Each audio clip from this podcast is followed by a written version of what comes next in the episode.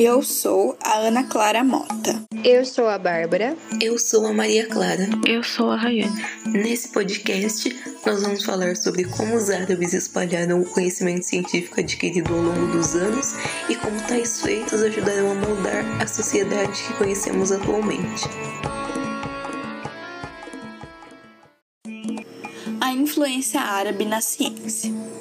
Historiadores apontam que a existência dos árabes data de pelo menos 4 mil anos atrás. Entretanto, foi só no surgimento do Islã, no século VII, que houve um aperfeiçoamento da língua árabe, possibilitando um maior conhecimento científico.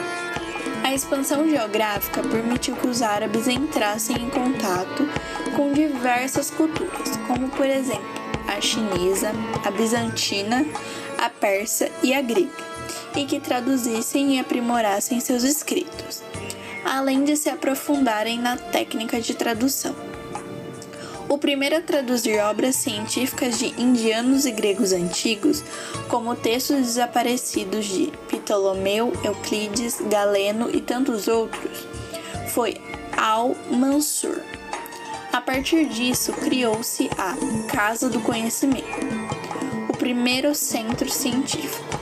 De modo que a tradução dos textos científicos deu início a uma nova busca de conhecimento, de curiosidade, de prática de debate de ideias e que se tornaram características dos sábios da época. Os árabes também corrigiram diversos erros encontrados nesses manuscritos e fizeram com que a filosofia grega ficasse conhecida no Ocidente. Entrevista para Veja, o especialista Jonathan Lyons explica, aspas, boa parte do trabalho científico foi de fato desenvolvida para atender às questões de prática religiosa, como traçar a direção correta de Meca para rezar ou para fazer a peregrinação e estabelecer os horários das cinco orações diárias, determinados por medições celestes. O interessante é que os muçulmanos do período medieval aceitavam as orientações dadas pelos cientistas para essas obrigações religiosas sem a tensão entre fé e religião, que caracteriza a experiência ocidental. Fecha aspas. Ele ainda diz que o período do Renascimento é, de certa forma, uma continuidade dos feitos árabes, mas que, aos poucos, a influência muçulmana no Ocidente foi esquecida. A tradução foi muito importante para os povos árabes, porque até então o idioma utilizado por eles era o grego, disse a professora Arlene Klemisch, que é uma historiadora brasileira e professora de História Árabe. Partir do século IX, deixaram de apenas traduzir e começaram a desenvolver seus próprios pensamentos. Então, entre os séculos X e XIII, é formado a Casa do Saber, em Bagdá, onde também está localizada uma das maiores bibliotecas do mundo.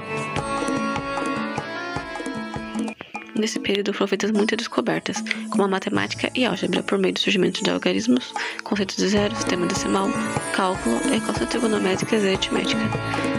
Dos pensadores que difundiram o conhecimento matemático destacam-se Al-Kashma, de onde vem a palavra algarismo, Ibn al-Haytham e Al-Birani. Também descobriu-se a geografia humana, a cartografia e a astronomia, essa que recuperou antigos conhecimentos gregos e foi responsável pela criação de astrolábios, observatórios, determinação do tempo e modelos planetários, bem como o surgimento da física, que gerou os conceitos de hidrostática, óptica e mecânica, e da arquitetura e das artes decorativas, que originaram construções e elementos geométricos sofisticados. A química promoveu experimentos práticos que produziram o sabão e elementos cosméticos, como a água de rosas e o vinagre, havendo grande procura pelo elixir da vida, medicamento milagroso que poderia curar todos os males.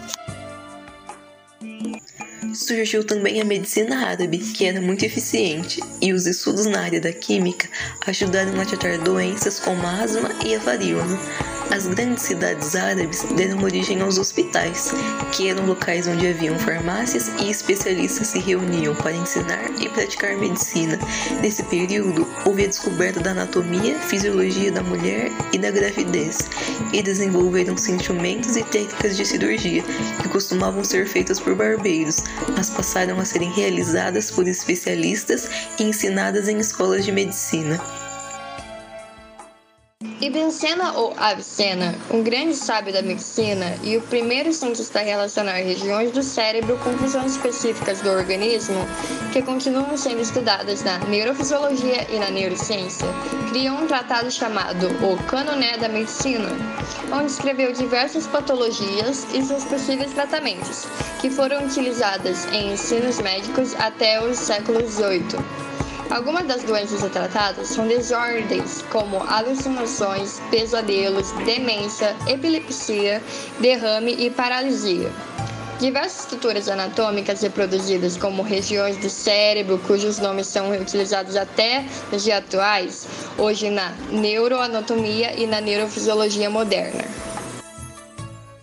Avicena e Al-Razi defendiam a utilização de métodos psicológicos para o tratamento de doença e são precursores do estudo em psicologia. E Ibn al-Baitar foi considerado um sábio dos medicamentos. Descreveu mais de 1.400 medicamentos para higiene, nutrição, entre outros. Os árabes foram pioneiros na psicologia experimental, desordens do sistema nervoso central, do sono e da memória. Aperfeiçoaram um manuscrito feito por outros povos, principalmente os gregos, e contribuíram para o desenvolvimento da medicina, da astronomia, da matemática, da geografia, da física e da arquitetura. O conhecimento dispersado por tais pensadores influenciou a Europa e todo o Ocidente, e os traços de seus feitos são encontrados até nos dias atuais. E esse foi o nosso podcast sobre a influência árabe na ciência. Espero que tenham gostado e que tenham aprendido sobre o assunto.